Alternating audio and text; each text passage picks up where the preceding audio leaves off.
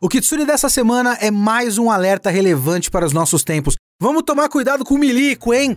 Full Metal Alchemist, volumes 13 a 16, vambora!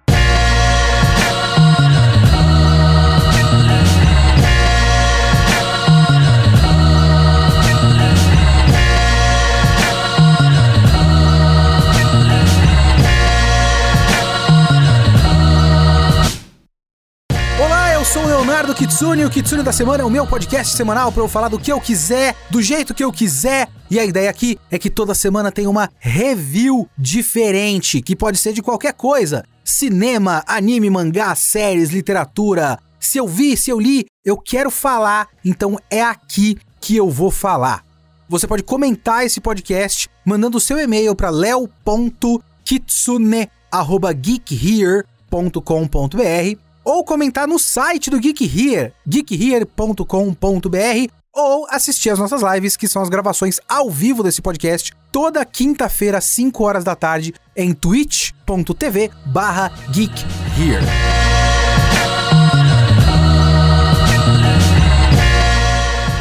Vamos lá, faz um tempinho que eu fiz o último podcast do Full Metal. Eu não queria ter feito tanto espaço entre um e outro, mas acabou que coisas interessantes poderiam ficar na frente do retorno do Fullmetal e eu acabei priorizando isso aí. Teve filme da Marvel, teve Lúcifer e o Martelo junto com o lançamento do anime, etc, etc. Mas estamos de volta e como vocês sabem, eu estou fazendo blocos de volumes. Mas eu não vou fazer o volume 16 inteiro. Este podcast é sobre os volumes 13, 14, 15 e um capítulo do 16. Eu podia ter parado no 15? Podia. Mas o 16 é um bom fechamento de arco. Sabe, é um bom momento que tem uma virada para a próxima fase de histórias de Full Metal Alchemist. Então, ele é até o capítulo 62. Se você estiver relendo comigo, não por volume, mas por capítulo, é o capítulo 62, ok? Se você estiver lendo volume por volume, no Tankobon, não no meio tanco antigo da JBC, no Tankobon, ele é o primeiro capítulo do volume 16. E o que, que acontece nesse trecho aqui que a gente vai pegar nesse volume? Nós estamos com os irmãos Elric, o Edward e o Alphonse, o Mustang e o Ling lutando num embate ali, não exatamente uma luta, mas ali num, num combate com o Inveja e o Gula. E se eu não me engano, no fim do volume passado, o fim do 12, já tinha rolado de o Gula perder o controle e engolir todo mundo. Então a gente pega esse começo, é o Gula engoliu o Ling e o Ed, o Mustang eu acho que já fugiu, se eu não me engano. O Alphonse ficou do lado de fora falando com o Gula e o Inveja também foi engolido junto. A gente tem todo esse trecho dentro do Gula, com algumas pequenas interações interessantes ali e tudo mais, enquanto o Mustang vai ser levado frente a frente com o King Bradley. E o próprio Alphonse pede para conhecer o cara que criou os homúnculos. Pede pro Gula. Os caras não vão matar ele. Ele fala: peraí, eu sou importante pro seu pai também? Então me leva pro seu pai. Então você tem esses três núcleos de história acontecendo simultaneamente. Tem várias verdades e várias coisas interessantes acontecendo ali. Tem uma invasão do Scar com a Mei Chang. Mei Chang, o nome dela? Eu nunca lembro o nome dela. Desculpa. Eu não gosto dessa personagem. A menininha de Xing, do Pandinha. Ela com o Scar. E aí depois que a gente tem várias conversas muito interessantes com o pai dos homúnculos, que aparece pela primeira vez por inteiro, assim, mais proeminentemente, o Mustang com o Bradley paralelamente, a gente tem o Edward conversando com a Risa Hokai e temos o grande flashback de Ishbal, o grande flashback da guerra de Ishbal. E a gente termina com um grande ponto de virada, porque agora eles sabem boa parte de tudo que está acontecendo nos bastidores, já sabem quem é o pai, já sabem que o exército forjou, o inveja foi o estopim para a guerra de Ishbal e o exército aumentou essa guerra desnecessariamente e que toda a alta cúpula do exército está junto com o plano dos homúnculos e o King Bradley separou todo o grupo do Mustang, mandou cada um para um canto. Esse é o começo do Arco do Norte. Eu esqueci o nome das montanhas lá, mas é o começo do Arco Norte. Aí depois a gente vai ver a irmã do Armstrong e tudo mais, mas isso é no próximo podcast. Então é, é exatamente antes disso. A gente termina aqui no fim do relato da Risa Hokai sobre a guerra de Ishbal. E esse é um trecho muito interessante, muito interessante, principalmente porque a gente tem finalmente flashback da Guerra de Chibal, que eu jurava que era muito antes, mas a maneira como a história é conduzida para chegar nesse flashback é muito orgânica, é muito interessante. Então, se fosse antes, talvez não fosse o momento certo. A narrativa da Arakawa é muito cuidadosa em colocar as coisas no momento certo, assim. Porque tudo é muito interconectado. Então a gente vai paulatinamente descobrindo os segredos dessa história e ela só vai chegar no flashback de Chival quando o flashback de Chival for relevante para o que está acontecendo naquele momento e for o momento certo dos segredos sendo revelados. E foi agora. Mas vamos por partes. Porque a gente começa com aquela parte dentro do Gula. E aquela parte dentro do Gula é muito legal, eu sempre gostei dessa parte, porque é a primeira revelação do Inveja, por exemplo. Tem muita gente que gosta. Eu não gosto do personagem do Inveja, sinceramente. Mas enfim, a gente já chega nesse ponto. Mas a interação do Ed com o Ling é muito boa, porque o personagem do Ling é muito bom, né? Aliás, esse é o trecho que o Ling vira o Ganância. E esse é o momento em que os homúnculos ficam interessantes. Sabe, a gente tem o passado do King Bradley nesse trecho. Caramba, tem muita coisa interessante nesse trecho.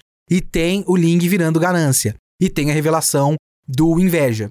De todos esses, para mim, o mais fraco é o Inveja. Eu acho o Inveja um personagem meio óbvio. Eu já falei algumas vezes que eu não gosto dos homúnculos e o Inveja é muito próximo para mim do que eu tinha falado da Luxúria. Porque o que, que é a Luxúria? Ela é gostosa? e ela tem unha longa porque ela é luxúria, eu acho meio raso. E o inveja não é nesse momento, mas tem um grande discurso do inveja mais pra frente. E é muito bobo e óbvio, trabalhando a ideia de inveja de um jeito óbvio. Mas pelo menos essa ideia meio óbvia de inveja gera um design de personagem muito da hora. Porque é um design de monstro estilo Berserk, né? É um bichão Berserk. Até a própria ideia de ele ter aquela forma humanoide, magricela, só que ser muito pesado é uma ideia muito foda também. Eu não sei como isso funciona fisicamente, mas a pedra filosofal faz com que você consiga quebrar algumas regras da física, então vai. Mas só se ele for hiper, hiper denso. Pode ser isso também, né? Ele é muito denso, ele é uma estrela anã, tá ligado? Estrela anã, que é pequena, mas é muito, muito densa. Sei lá, 500 vezes o peso do Sol, só que 500 vezes menor que o Sol. Ele é tipo isso, ele é muito, muito denso. Tem um Pokémon que tem essa ideia. Como é que é o nome dele? Cosmoem. Eu acho que é isso. Ele é pequenininho, mas ele é um dos Pokémons ou o Pokémon mais pesado de todos. É do Sol e Lua o jogo. Enfim, isso não é importante agora.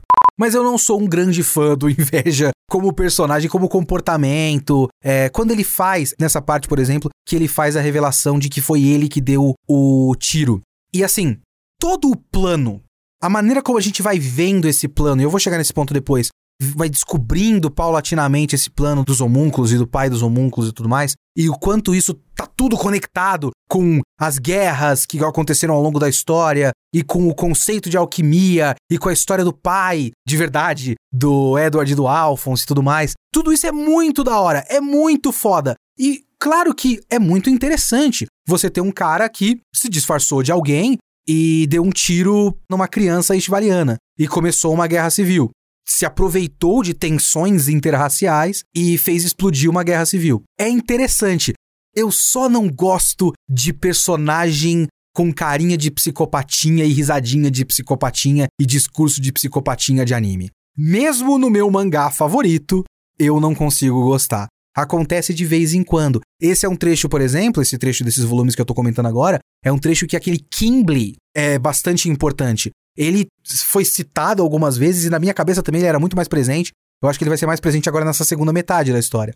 E eu não consigo gostar do Kimble até hoje, porque o Kimble é muito clichêzão. o som das explosões é tão gostoso! Ai, como eu gosto de matar a pessoa! eu não consigo gostar. Eu não consigo, eu acho meio normal, meio. Nesse mesmo trecho que eles estavam fazendo alguns desses discursos que tem o Inveja, por exemplo, fazendo esse tipo de discurso padrão dele, discurso de psicopatia de anime padrão, o King Bradley tá tendo uma conversa com o Mustang. E em nenhum momento o King Bradley quebra aquela expressão sisuda dele. Eu não lembro se acontece em algum momento do mangá, do King Bradley fazer um sorriso de psicopata. Eu estou usando o exército para matar pessoas! Eu acho que isso não acontece. É muito mais interessante o personagem como o Bradley, que fala essas coisas do mal, de vilão, de uma maneira mais natural. Por exemplo, quando o Mustang tá conversando com ele, perguntando se ele tem sentimentos, porque, tipo, ó, você já foi um humano, né? Aquele ótimo flashback dele, da origem dele. Você já foi um humano, então você não tem algum resquício de humanidade dentro de você. No funeral do Hughes, você tava com a mão tremendo. O que que era? Você tava com raiva também? Aí ele fala um negócio que poderia ser um discurso de psicopatia de anime padrão. Porque, como texto, é meio qualquer coisa. Que ele fala: a filha do Hughes estava fazendo um escândalo, chorando pra caramba. Eu não tava com a mão tremendo de pena ou tristeza. Eu tava muito puto com aquela menina. Eu tava tremendo de raiva. Até porque ele é o Fúria, né? E é um texto meio qualquer coisa. Só que ele fala isso muito sério. Ele não fala, tipo, eu tava tremendo de raiva daquela menina, aquele lixo de humano. Ele fala, eu tava com raiva daquela menina. É diferente. O tom fica diferente. Por isso que eu não gosto do Inveja, porque eu acho ele um vilão padrãozão qualquer coisa. Assim como Kingsley. Eu acho um vilão padrãozão qualquer coisa. Mas, enfim. Uma coisa que eu preciso comentar desse trecho especificamente é que eu vou fazer. Amigo ouvinte que está aqui acompanhando a minha saga de Full Metal Alchemist, eu tenho uma confissão um desabafo para fazer com você. Um momento de intimidade. Vem pra cá. Vem pra cá. Olha nos meus olhos que você não tá olhando porque isso é um podcast. A não ser que você esteja assistindo a nossa live. Ah, eu tenho vários motivos para fazer a minha releitura de Full Metal. Primeiro, porque é muito gostoso de ler Full Metal. Nossa senhora, para mim, né? Às vezes é tão difícil você ler um volume de um mangá que você não gosta tanto. É meio sacal. Eu li três volumes e meio de Full Metal Alchemist numa sentada só, porque essa mulher escreve tão bem. Então é tão bom reler Full Metal. O próprio Lúcifer e o Martelo podcast da semana passada também. Leituras muito gostosas. Quando o cara escreve bem, a leitura é boa, né? Então tem isso, e tem o meu teste de qual mangá que eu gosto mais, Lúcifer e o Martelo ou Full Metal Alchemist, eu ainda não me decidi. Mas tem uma coisa que eu preciso conseguir ao fim desse podcast, dessa série de podcasts, que é entender a alquimia. Porque tem não exatamente a alquimia, porque é uma coisa que é um tema muito recorrente nesse trecho que eu tô falando agora. A gente já viu sinais antes. Uma coisa muito importante nesse trecho é essa questão da diferença das alquimias, né? Porque quando tem a conversa com o pai dos homúnculos, tem um momento que ele meio que anula a alquimia. E aí já é um primeiro sinal da importância do pai dos homúnculos para a alquimia de Amestres, que é diferente da alquimia de Xing. A menina Mei Chang, ela consegue continuar usando. Ela usa um outro método, e aí depois a gente vai ver no flashback de Shival e a gente vai chegar nisso aí.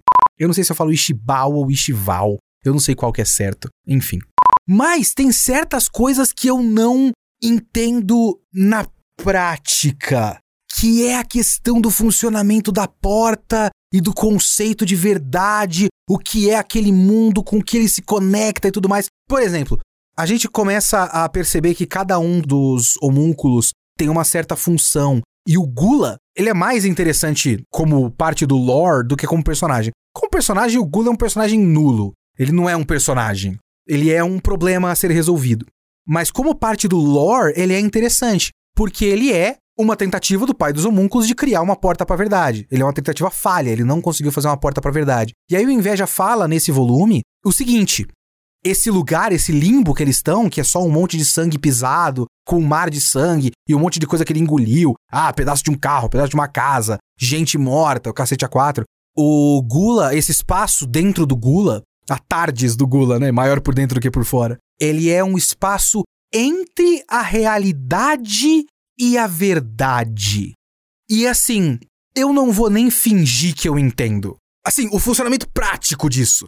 Porque o bagulho de ligar a verdade prática, sobrenatural, a porta e o limbo branco e aquele ser que fala com ele e tudo mais, com o tema da verdade e o fato de que os alquimistas estão sempre em busca da verdade, que é tanto uma brincadeira com eles serem cientistas, então eles estão atrás da verdade, quanto com a ideia de que parte dessa história é descobrir a verdade sobre esse mundo, como também o fato de que talvez o caminho final da alquimia seja inevitavelmente chegar nessa porta da verdade. Então, essa parte metafórica eu quase entendo, mas não completamente. Agora, na prática, o que é a porta, onde eles estão, como isso funciona. Isso eu realmente não entendo de verdade. Eu tenho muita dificuldade de entender. Meus amigos, eu sou meio lentinho. Eu sou um guerreirinho. Eu tô aqui resistindo, mas eu sou meio lentinho. Minha cabeça não funciona muito bem para certas coisas. É um dos meus mangás, talvez o meu mangá favorito. E mesmo assim eu não consigo explicar completamente. É tipo Evangelion. Todo podcast do Kitsune tem que ter uma citação Evangelho. Que às vezes eu vou explicar para as pessoas e eu fico meio tipo, como eu explico para as pessoas a diferença do que a Silly quer fazer e o Gendo quer fazer? Eu não sei explicar tão bem. Eu entendo instintivamente, mas eu não sei dar uma boa explicação. É a mesma coisa com esse bagulho da verdade, da porta da verdade, do cacete A4. Eu não saberia explicar em voz alta para alguém se alguém me perguntasse de bate pronto. E eu amo Full Metal Alchemist, então é uma deficiência pessoal minha. Agora, uma coisa que eu acho também muito legal nesse trecho é uma coisa que eu fiquei pensando e sentindo enquanto eu lia, e é uma das maiores qualidades de Full Metal Alchemist. E é uma coisa que falta em outros shonens de luta. Porque a gente tem que lembrar que Full Metal Alchemist é um shonen de porradinha. Ele está na mesma categoria e apela para o mesmo público de Naruto e Bleach. Mas ele tem muitas e muitas inúmeras vantagens. Uma delas é uma coisa dupla. Por um lado, a Hiromu Arakawa não cria problemas para os personagens que sejam sempre resolvíveis, solucionáveis através de a gente tem que dar porrada nesse cara. Tem muito shonen de luta que se resume a o inimigo tem um plano, a gente tem que impedir o inimigo de fazer esse plano. Então a gente vai pegar todos os nossos caras e chegar num lugar e lutar contra todos os caras do outro cara, né? Tem vários, vários os shonens de luta que eu gosto são assim. Vários arcos de shonens de luta muito legais são basicamente a gente tem que lutar contra os caras do outro cara. Basicamente, arcos de torneio são isso. Mas até, sei lá, o ótimo arco da Jupongatana do Samurai X. É basicamente isso. O cara tem um plano de queimar Kyoto. E para impedir ele de queimar Kyoto, a gente vai pegar os nossos caras, vai até o lugar onde o cara tá, e a gente luta com os caras. Luta, luta, luta, luta, vencemos, sabe? Full Metal Alchemist não coloca esse tipo de problema apenas. Por conta disso, os heróis estão sempre ativamente em busca de soluções. Porque tem muito shonen de luta que é basicamente reativo. Os heróis, eles são uma tropa de alguma coisa que tem que defender o mundo de uma ameaça, e aí chega a ameaça e eles lutam. Full Metal Alchemist não. Eles precisam o tempo todo estar solucionando problemas e eles estão o tempo todo em busca de solucionar esses problemas. Então, boa parte das coisas que eles fazem são a gente tem que ir em tal lugar para pesquisar tal coisa, para descobrir tal informação, para ir num outro lugar. É tipo, é uma tentativa ativa de resolver as coisas. Vou dar um exemplo que é muito da hora. E um dia eu preciso ler esse mangá até o fim, porque a Panini cancelou o mangá no meio e eu nunca terminei de ler. Chama Kekaishi. Se você conhece Kekaishi e se você comprava Kekaishi pela Panini, você está chorando comigo agora que eu sei. E a história do Kekaishi é alguma coisa relacionada com. Você tem lá uma, famílias, né? Tradicionais de coisas sobrenaturais, assim. Eles são monges, sacerdotes, coisas do tipo. E eles fazem barreiras, são mestres de barreiras mágicas. E essas famílias protegem o mundo dos humanos contra os yokais. Então eles estão sempre fazendo barreiras para impedir que os yokais cheguem no mundo dos humanos. E aí, muito no começo, tem o moleque principal e ele tem que herdar o trabalho da família. E ele olha para essa situação e fala: Peraí, então tem um buraco que tá saindo os yokais? Então eu vou fechar esse buraco. E aí, boa parte da história é ele ativamente tentando maneiras de solucionar o problema de uma vez por todas. Em vez de a gente ficar eternamente parado e quando chega um yokai a gente faz uma barreira, vamos lá na origem dessa porra, fechar o buraco da onde tá saindo os yokais. Eu olhei isso e falei, caralho, que genial! Parabéns para Yellow Tanabe, a autora, mais uma vez, autora. Ah, tem que deixar todas as mulheres escrever os shonen de luta, viu? Já deu esses caras aí já. Deixa só o Oda terminar o One Piece e acabou. A gente só deixa as mulheres escrevendo. E o Full Metal, esse trecho, por exemplo, tem vários desses problemas. Enquanto o Edward tá dentro do Gula, o Edward, o Ling e também o Inveja estão dentro do Gula, e o Edward tá lá tentando solucionar essa situação, e ele consegue solucionar essa situação resolvendo basicamente um puzzle, e ele não faz essa situação tipo, eu vou dar porrada na cara do inveja até ele me dar o segredo para sair daqui. Até porque o inveja não sabe. Então não tem como solucionar dessa maneira. Então ele faz todo um bagulho. Eu vi que tem uma parede ali, que é de um lugar que eu já tive, e isso é mais um, uma peça do meu quebra-cabeça de como funciona a transmutação humana. Então eu vou me transmutar para eu ir para aquela porta da verdade de verdade, para eu sair de lá no nosso mundo real e sair do Gula. É genial! Mas não só isso. Você tem o Alphonse chegando, tipo, ele tem um momento que faz sentido, né? Ele é uma criança, ele acabou de perder o irmão, para todos os efeitos, o irmão dele foi engolido vivo, até que ele olha para a situação e fala: "Não, peraí.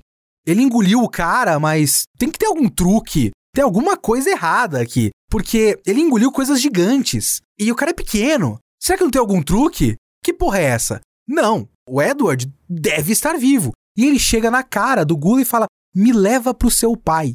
Então ele não tá tipo esperando, com medo do inimigo, não. Me leva até o covil do seu líder. Eu vou falar com ele, eu vou solucionar essa porra. E paralelamente, o Mustang também tá se movimentando lá. E aí ele se fode, ele é pego pelo Bradley e tal. Mas ele tá tipo, eu vou lá no quartel e eu vou ver quem eu consigo fazer aliança. Ele fala com o cara, ele acha que é uma boa aliança e se fode. Mas ele também está tentando coisas, sabe? Tentando fazer alianças para ter informações e solucionar um problema. Então, todos os personagens do núcleo dos personagens principais estão ativamente tentando resolver coisas e tudo que eles têm que fazer não é só uma sequência de luta. Inclusive, por mais que a Arakawa seja uma ótima quadrinista de cena de ação, ela é, veja bem a maneira como eu coloquei aqui, uma ótima quadrinista de cena de ação, não apenas de luta. Então ela faz boas cenas de ação em quadrinhos. E as cenas de ação dela não são apenas combates corpo a corpo, um para um. São outras coisas que ela tem que fazer também. Então, essa variedade narrativa de Full Metal Alchemist é muito boa. E também gera bons diálogos, porque esse trecho todo com o Mustang e falando com o Bradley é um ótimo diálogo. Os caras tentando um ganhar vantagem sobre o outro. É um jogo de poder muito bem feito que o Mustang perde, mas ele tá tentando ter alguma autoridade, sabe? Então você tem diálogos instigantes. São ótimos diálogos. Aquela parte que o Mustang tá tentando trazer um pouco da humanidade dele e fala: Você tem um filho, não tem? Você não tem nem amor pelo seu filho? Se esse plano todo de, sei lá, sacrificar esse país inteiro vai matar todo mundo, vai matar o seu filho também. E aí o Bradley olha para ele e fala: Mano, o meu filho não é o meu ponto fraco. Desiste. O que fica mais interessante quando você já sabe o que é o filho dele, né? Se você tá ouvindo meu podcast, talvez você já tenha lido Full Metal, então você sabe exatamente do que eu tô falando. Então é muito da hora você ter esses bons diálogos. Até porque, como eu já mencionei algumas vezes nessa série de podcasts, Full Metal Alchemist é uma série de mistério no fim das contas, né? E a maneira como a Hiro Marakawa conduz essa história, ela é muito boa, principalmente porque ela acaba propositalmente ou não evitando outros problemas comuns desse tipo de história, de shonens de luta, por exemplo. É muito da hora em Full Metal Alchemist como o poderzinho importa. Eu já falei isso antes, eu acho, mas eu vou ter que reiterar porque isso é essencial nesse trecho aqui. Como o roteiro dela é muito redondinho, é muito intrincado e perfeito e mecânico na maneira como ele funciona, tudo importa para alguma coisa em algum momento. Então, todo o mistério está interligado com o conceito de alquimia. Em algumas histórias e alguns shonens de luta, né, quando você tem uma história de um shonen de luta que tem poderes sobrenaturais, superpoderes e tudo mais, a maneira como os caras usam o poder é apenas uma coisa, é uma coisa necessária para essa história acontecer. Cavaleiros do Zodíaco, por exemplo, eles têm cosmo. Tem uma explicação de como o cosmo funciona, e depois de você ter a explicação de como o cosmo funciona, eles só usam o cosmo. Segue o jogo. Dragon Ball, a mesma coisa. Tem o Ki. Você extrai o poder dentro de si e usa. É isso. Em alguns deles, essas coisas são importantes. Alguns deles são a base da própria história, né? Do conceito da história. Tipo, sei lá, o Jujutsu Kaisen, que tem os, os caras das maldições. Então, o funcionamento da maldição é importante pro conceito de eles serem os caras que combatem essas maldições, etc, etc. Mas nada dessas histórias é no nível de Full Metal Alchemist, porque a alquimia ela é importante tematicamente, em vários aspectos. Eu acabei de comentar aquela questão de os alquimistas estão sempre em busca da verdade, que funciona tanto num nível metafórico quanto num nível prático, de eles estarem em busca da literal porta da verdade. Como também a alquimia funciona com as metáforas de troca equivalente, que funcionam com as ideias né, de autossacrifício e de esforço para chegar em algum resultado e de escolhas que você faz que são perdas, toda escolha é uma perda. Então você tem vários personagens tomando decisões e perdendo coisas com isso ou sacrificando algo de si mesmo para um objetivo final. O próprio Ling, que basicamente abre mão da própria autonomia para ter um poder, porque ele tem essa ambição muito grande. Então ele abre mão dele mesmo para ser o ganância, talvez alguma hora conseguir dominar o ganância. A Lan Fan, que é a guarda-costas dele, que abre mão de um braço e fala: "Não, beleza, eu vou continuar em frente mesmo que eu tenha que perder o meu próprio braço". Então ele funciona nesses níveis metafóricos e funciona na prática também, como esse é o poder que eles usam e tudo mais. Então você tem que entender a mecânica desse poder, mas também a alquimia é o plot. Ele não é parte do plot. Ele é o plot. Desvendar a alquimia é Full Metal Alchemist. E esse trecho desses três volumes e pouquinho que eu tô falando aqui são muito importantes para isso. Então a gente está eternamente em Full Metal Alchemist conseguindo peças do quebra-cabeça, sabe? Como, por exemplo, como eu falei aqui, que o pai dos homúnculos faz aquele bagulho e anula a alquimia de toda a Mestres, mas a menina continua usando. Logo depois, e é por isso que ela vai controlando essa narrativa, e é por isso que nesse momento é que a gente tem o flashback de Ishival. Dessa vez eu falei Ishival, da próxima vez ser Ishibal, hein? Vamos lá, vamos intercalar porque eu não sei qual é o certo. É por isso que nesse momento a gente tem o, o flashback de Ishibal, que é o irmão do Scar fazendo a pesquisa. E agora a gente também já sabe que tem o pai dos homúnculos, ligado com tudo isso. Então a gente vai pegando essas peças e todas elas têm a ver com a alquimia e o funcionamento da alquimia. E a gente tá eternamente nessa busca por peças e eternamente do ponto de vista dos heróis, a gente vê a história do ponto de vista deles. Tem poucos cortes para os vilões. Isso é ótimo principalmente para alguém como eu, que não gosta muito desses vilões. Porque às vezes, quando corta para os vilões, acaba ficando, como eu comentei agora há pouco também, um pouco vilão normal. Por exemplo, tem o ótimo flashback do King Bradley nesse trecho. Que é quando o próprio Bradley tá contando isso para o Mustang, se eu não me engano. Acho que é, né? Porque aí o Mustang sabe que ele já foi humano, exatamente. Aí nesse trecho, quando tem o Bradley preso na mesa, aparece o pai dos homúnculos. E aí o pai dos homúnculos tem um momento de olhar pro Bradley e falar: Você é muito importante para tudo que estamos fazendo, um negócio assim. E aquele momento me deu uma sensação de Aizen do Bleach. Sabe aquela sensação de o vilão que sabe tudo e está por trás de tudo e tudo mais? Que é meio bobo, né? E é muito bom que a gente não esteja vendo esses vilões o tempo todo. E que a gente esteja vendo a história de outros pontos de vista esteja vendo a história de quem não tem as informações. Porque quanto mais nebuloso e distante são os vilões, melhor é Full Metal Alchemist. Então eu acho muito da hora o funcionamento da história, porque ele funciona em vários níveis, inclusive para que coisas que seriam clichê pareçam consideravelmente menos clichê. Isso eu acho genial, sinceramente. E já que estamos falando desse orgânico, todo esse trecho, as coisas vão. É, é, é, é, muito, é muito foda. Eu fico admirado como pessoa que sonha em algum dia ter a paciência de sentar a bunda numa cadeira e escrever alguma coisa e tomar vergonha na cara. É vergonha na cara que chama, Leonardo, seu bosta. Eu preciso tomar vergonha na cara e escrever alguma coisa algum dia. Mas aí eu olho coisas como Full Metal Alchemist e eu penso, cara, eu não sei se eu ia conseguir conduzir uma trama com a naturalidade dessa mulher.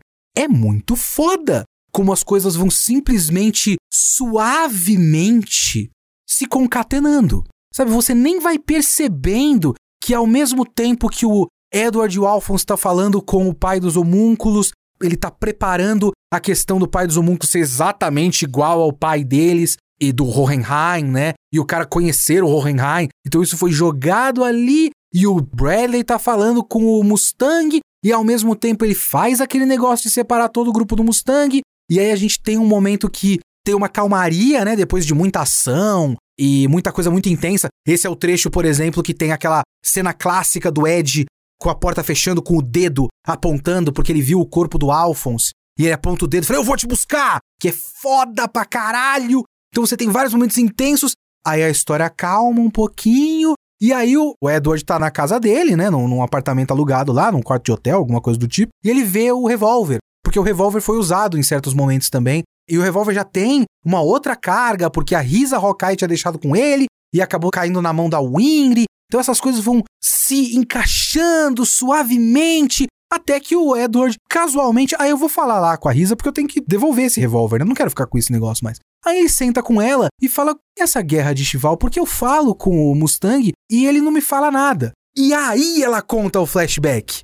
E aí a gente vê o flashback por um ponto de vista e no momento exato que tinha que acontecer. Quando a gente já tem várias peças diferentes, a gente já sabe que foi o inveja, a gente já sabe que tem o pai dos homúnculos, a gente já sabe que essa guerra é forjada, a gente já sabe que a alta cúpula do exército é toda mancomunada com os homúnculos. Aí a gente tem o flashback. E o flashback é muito bom, porque é muito pesado. Eu tenho três coisas principais para falar desse flashback. O primeiro é que esse trecho é muito eficiente em fazer com que a guerra não seja da hora.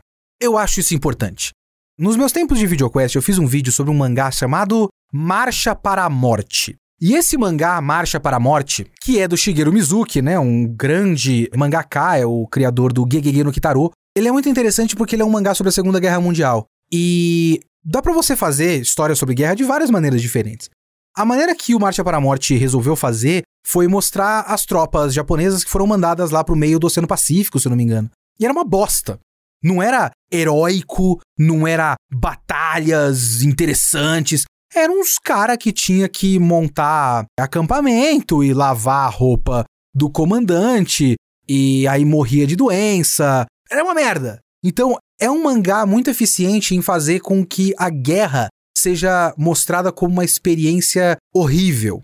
Porque dá para você fazer, e assim, Hollywood está aí para isso, você fazer filmes de guerra onde a guerra é muito da hora, onde o soldado é muito foda.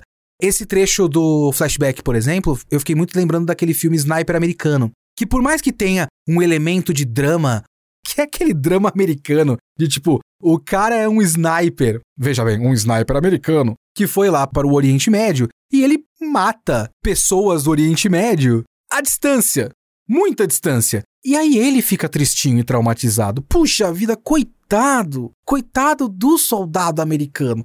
Ao mesmo tempo que também é uma ode ao fato de que, caralho, hein? Esse cara é foda demais! Nossa, como ele é um sniper foda! Ele é o melhor sniper! Então é, é, é uma maneira de fazer com que a guerra seja muito legal. Se você dirigir direito, cenas de guerra são cenas que podem ser emocionantes, são cenas de ação emocionantes.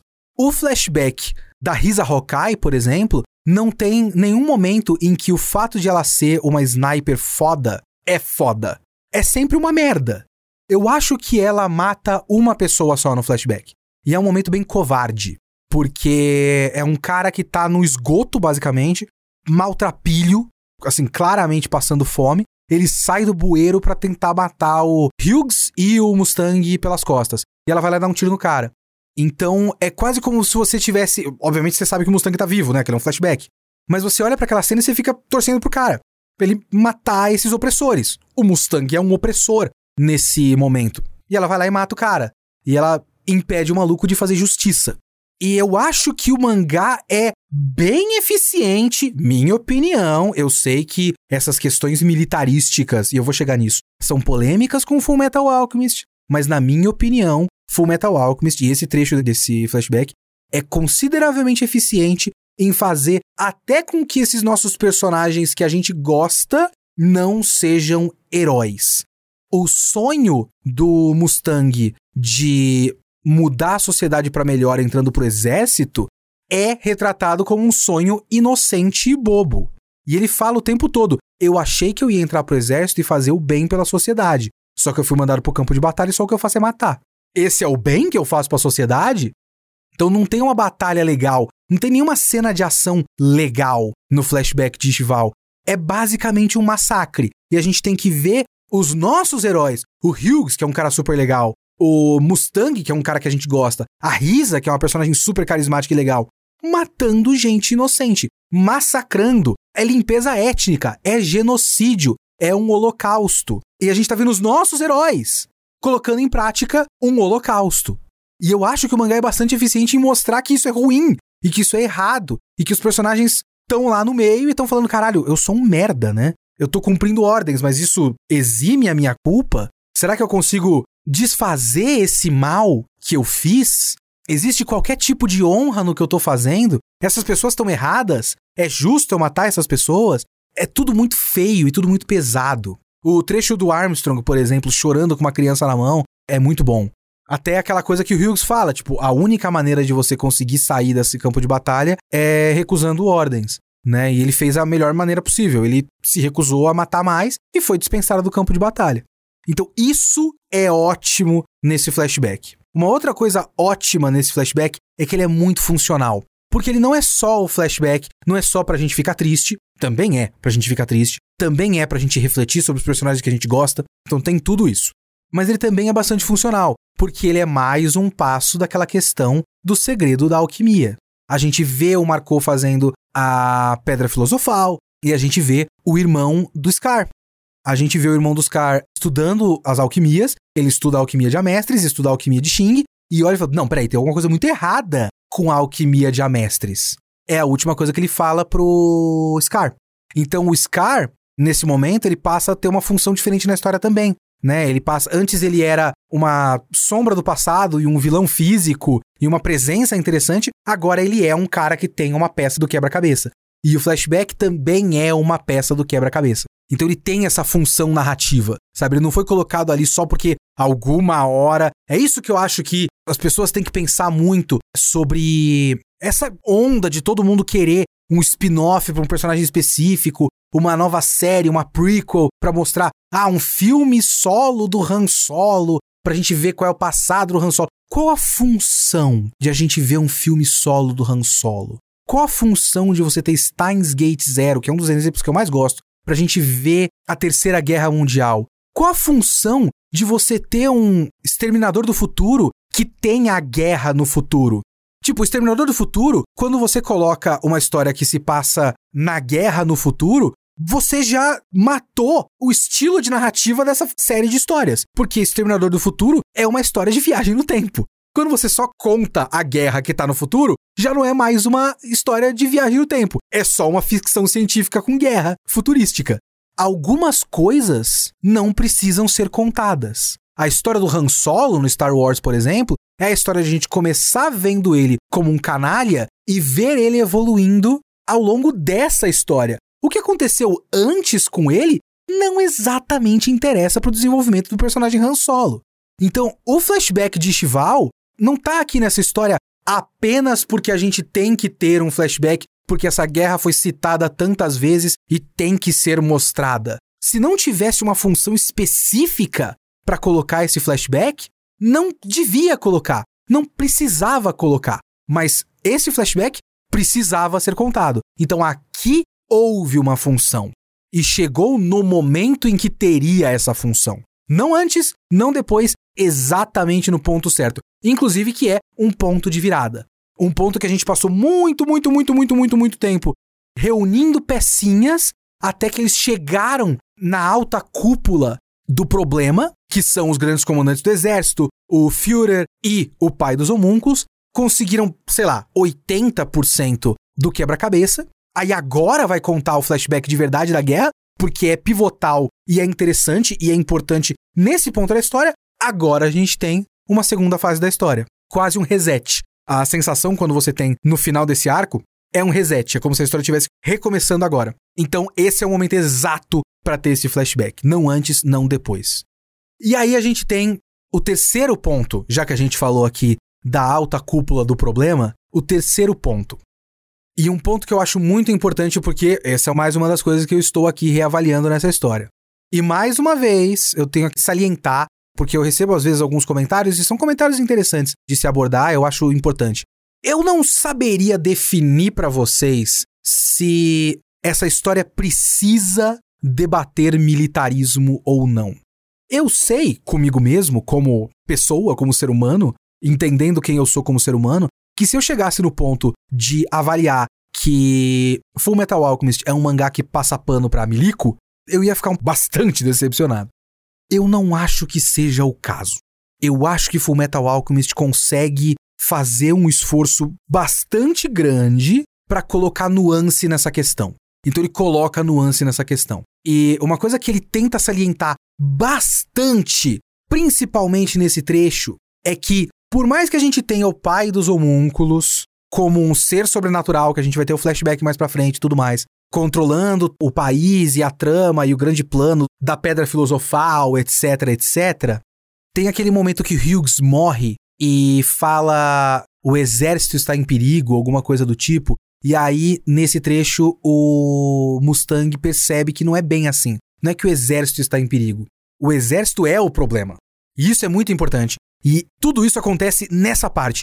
É o Mustang vendo que todos os generais estão com o Bradley. E aí a gente vê o flashback de Ishval. E depois a gente vê a Risa Hawkeye falando isso de novo. Não é que existe alguém infiltrado no exército corrompendo o exército e o exército é uma instituição neutra que alguém fez com que ficasse do mal. O exército é o problema.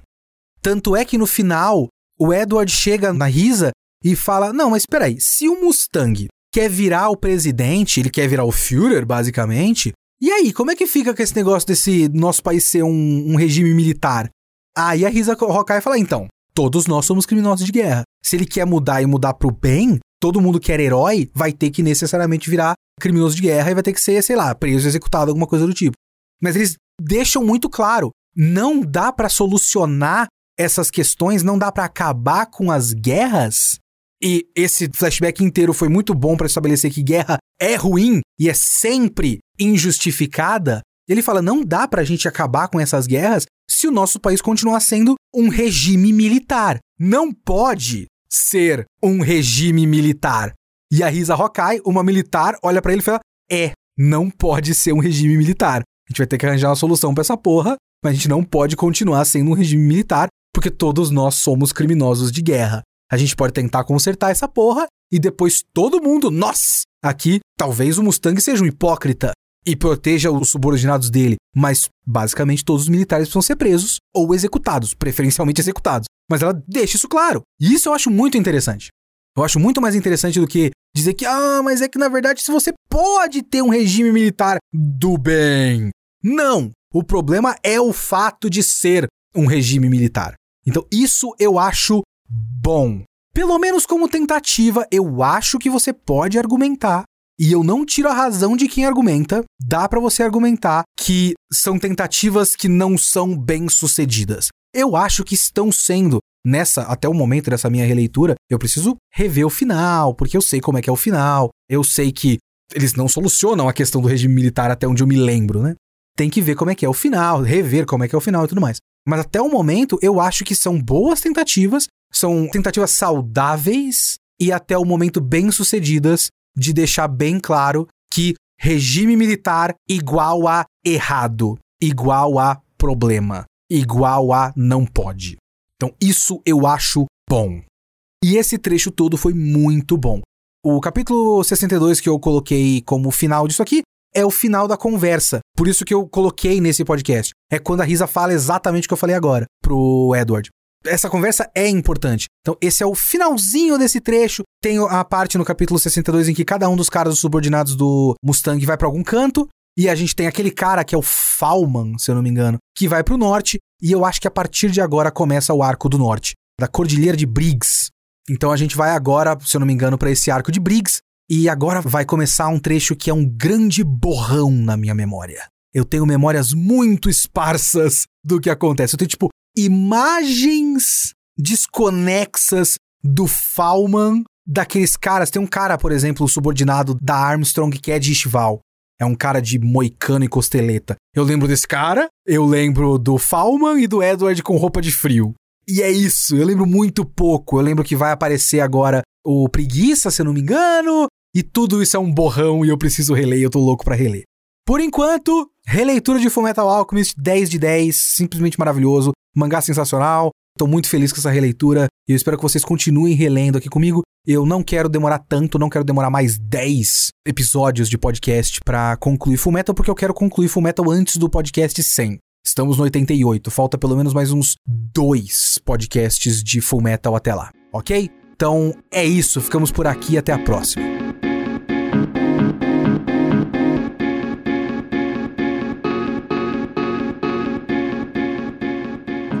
Vamos para os e-mails e comentários do podcast Kitsune da semana passada sobre Lúcifer e o Martelo, talvez o melhor mangá que já existiu. Não, vamos com calma. e-mail aqui da Ana Bárbara Cerejo. Oi, Kitsune. Olá, Kitsune. Meu nome é Ana Bárbara. Tenho 23 anos, sou do Rio de Janeiro, já enviei e-mail para o podcast em outras ocasiões. Continuo adorando acompanhar o podcast. Muito obrigado. Sobre a edição 87 do podcast, eu gostaria de dizer que, dentro do debate que você citou sobre a importância da existência de utopias para que possamos imaginar e, a partir daí, construir futuros melhores, eu concordo muito que utopias são necessárias. Eu diria até que obras de ficção têm um espaço muito importante nesse objetivo de fazer com que a gente imagine futuros melhores possíveis. Por isso pensei em te recomendar um livro que tem muito essa vibe de ficção científica utópica. O livro se chama A Psalm to for the Wild Built. Um salmo. É foda falar salmo em inglês porque tem um P. Só que você não pode falar psalm. Aí você tem que falar psalm. Ai, ah! Um salmo para os construídos selvagens. Em tradução livre minha, mas talvez você consiga pensar em tradução melhor. Wild Built, eu acho que Wild Built é no sentido de quem tem uma constituição selvagem. Então dá para colocar só um salmo para os selvagens, que é da Becky Chambers. Infelizmente ele ainda não possui tradução para o português e sei que você é muito ocupado e pode não ter tempo para ler. Realmente não tenho, peço desculpas. Eu, eu, ai, que saudade de ler um livro. Mas a proposta do livro que se passa num mundo futuro utópico no qual os robôs se emanciparam dos humanos, mas onde mesmo assim ainda existem tristezas, conflitos e reflexões a serem debatidos. Me lembrou muito o que você falou no podcast. Além dessa recomendação, gostaria de deixar registrado que antes do seu podcast, eu tinha um conhecimento bem marginal do que se tratava Lúcifer e o Martelo. Eu achava que era mais um desses isekais de existência questionável, mas você me fez ver que não é nada disso. O seu podcast me fez ver que esse mangá é muito interessante e definitivamente lerei no futuro. Eu consegui fazer uma pessoa que achava que Lúcifer e Martelo era um isekai genérico. Fala, não, peraí, eu preciso ler esse mangá. Porra, a, a, o maior missão cumprida da história. E-mail do Matheus Carvalho aqui, ó. Mais um excelente podcast. Lúcifer e Martelo é de fato um dos melhores mangás já feitos e é bizarro como nunca ganhou um anime. Talvez seja melhor assim. É. Não, cara, tá, tá, tá saindo um anime, é, é bom, é, é, muito bom, é. é... vai, vai ficar cada vez melhor. O anime é foda! Vamos lá, gostaria só de comentar sobre um ponto que vejo muita gente falando sobre, mas discordo levemente, que é sobre o Mikazuki. Mikazuki Shinonome. No podcast você comenta que a relação de vários personagens é de escada, e depois comenta que o Mikazuki tem uma participação pequena na história. Eu discordo do segundo ponto justamente pelo primeiro. Ele aparece na história no momento que o irmão morre, ou seja, no momento em que o Yuri tem o primeiro empurrão para o amadurecimento dele. E de imediato ele já é uma antítese de tudo que o Yuri é.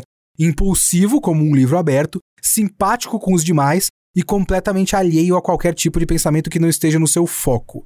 É por isso que desse ponto em diante, os dois vão ser vistos juntos constantemente, já que representam dois lados dessa transição de sair da adolescência e passar a ser um adulto. Nenhum dos dois é de fato uma pessoa completa. Isso vai acontecendo ao longo da história, enquanto eles vão absorvendo qualidades um do outro. Um dos melhores momentos desse mangá inteiro se dá quando os dois fazem pose tokusatsu na frente das crianças e declaram que os adultos estão aqui.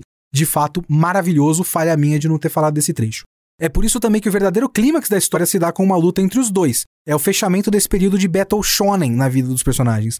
Em minha opinião, o Yuri só é um personagem completo como é por causa do Mikazuki, que é sim um personagem menos interessante e redondo do que o resto do elenco quando isolado, mas uma escada muito eficiente. Simplesmente perfeito todo o seu e-mail. Obrigado, viu, Matheus? Eu não reparei nada disso. Eu gosto das trocas. Mais uma camada que eu não tinha pensado em Lucifer. Faz o mangá ficar ainda melhor do que ele já é para mim. Excelente podcast, como sempre. Recomendo ler Spirit Circle, lerei. E Sengoku Yoko, aí eu já não prometo, que é muito grande. E em seguida reler Lúcifer e Martelo, tendo mais uma perspectiva das sensibilidades do Mizukami como autor. Torna o mangá ainda mais rico. Um abraço. Muito obrigado, Matheus. Agora deixa eu ler um comentário aqui que eu achei muito interessante. Eu gosto de ler os comentários negativos. O Hélio Jorge mandou um comentário que eu vou ter que me justificar aqui. Mas talvez seja uma falha de comunicação minha, que eu acho importante. Primeiro você diz que discorda de quem acha o começo do mangá chato, mas em seguida diz que sim, é meio chato ler o começo do mangá porque o protagonista precisa ser Ed no começo. Ou seja, você não discorda que é chato, você apenas entende o porquê de ser chato. E mesmo que você entenda, isso não justifica a chatice da leitura, já que é totalmente possível criar experiências interessantes e emocionantes a partir de conteúdos chatos. Se não fosse assim, tanta gente não teria se emocionado com a cena de duas pedras conversando no Everything Everywhere. O Mizukami é que não soube fazer isso. E tá tudo bem, o mangá ainda é muito bom, mas essa mania de pisar em ovos para falar dele tem de parar. Então, vamos com calma, porque eu disse que eu discordo de quem acha chato, porque eu não acho chato. Eu não tive a experiência de ler e achar que estava sendo chato ler. O que eu disse é: existem muitas pessoas que acham, e eu consigo entender de onde essas pessoas partem. Porque eu vejo elementos que podem fazer com que as pessoas achem que é chato. Porque tem uma função narrativa que eu entendo e eu expliquei, e isso pode ter a consequência de fazer com que algumas pessoas não achem esse começo interessante. Eu acho esse momento interessante. Eu não acho chato. Eu li de novo, pela terceira, quarta vez, e não foi chato. Eu não fiquei de saco cheio. Eu não fiquei tipo, ai, passa logo essa página, porque eu quero chegar na parte interessante. Uma coisa é você dizer que fica melhor. Eu não disse que é uma bosta e fica bom depois. Não, aguenta até o capítulo 25. Não foi isso que eu disse. Eu disse que ele é bom e ele fica ótimo. Na verdade, eu acho que ele é ótimo e vai ficando progressivamente excelente. É isso que ele é para mim. Mas que eu entendo pessoas que olham para esse começo e falam, porra, meio chatinha essa parte, né? Eu só estou me colocando no lugar, tentando, sabe? Uma parte interessante da análise de narrativa é isso. É você olhar como uma narrativa funciona e olhar como as pessoas experimentam, vivem essa narrativa e ver como essas coisas batem. Porque existem pessoas diferentes e as coisas batem de um jeito diferente. É tipo aquelas coisas que você, sei lá, o exemplo bobo aqui, o Tropa de Elite, que tem uma função, uma ideia muito específica de crítica à violência policial, e aí você vê as pessoas achando o Capitão Nascimento muito foda. E você não pode simplesmente olhar para as pessoas e falar, ah, são burras, elas não entendem. Não, você tem que olhar para a narrativa e entender, tá, eu tô vendo que ela tem uma narrativa eficiente para exatamente o que ela quer fazer, porque eu não acho que Tropa de Elite é incompetente narrativamente. Eu acho que se ele quer fazer uma crítica à violência policial, ele fez e tá clara e dá para você ver. Duas coisas podem ser verdade ao mesmo tempo. Ao mesmo tempo, você pode olhar para a narrativa de, do Tropa de Elite e falar: "Ah, eu vejo como é possível ignorar isso aqui e achar o Capitão Nascimento muito foda". Então é interessante você ver como narrativas funcionam e como as narrativas interagem com experiências pessoais. Então é só isso que eu tava querendo fazer. Eu não tô pisando em ovos para não ofender Satoshi Mizukami. Satoshi Mizukami tá cagando para a minha existência. Eu gosto pra cacete de Lúcifer e o Martelo. Eu estou tentando entender ainda mais aprofundadamente como essa narrativa funciona. É só isso, ok? Muito obrigado pelo seu comentário. Continue mandando comentários. Negativos, inclusive, porque é legal bater com opiniões. E aí, obviamente, que eu vou tentar me defender se eu achar que eu estou certo. Em geekhere.com.br ou leo.kitsune.geekhere.com.br.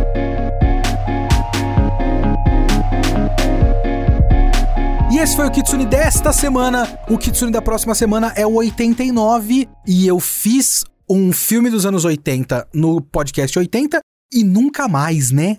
Eu preciso fechar com anos 80. Eu vou pensar em alguma coisa até lá. Então, até lá.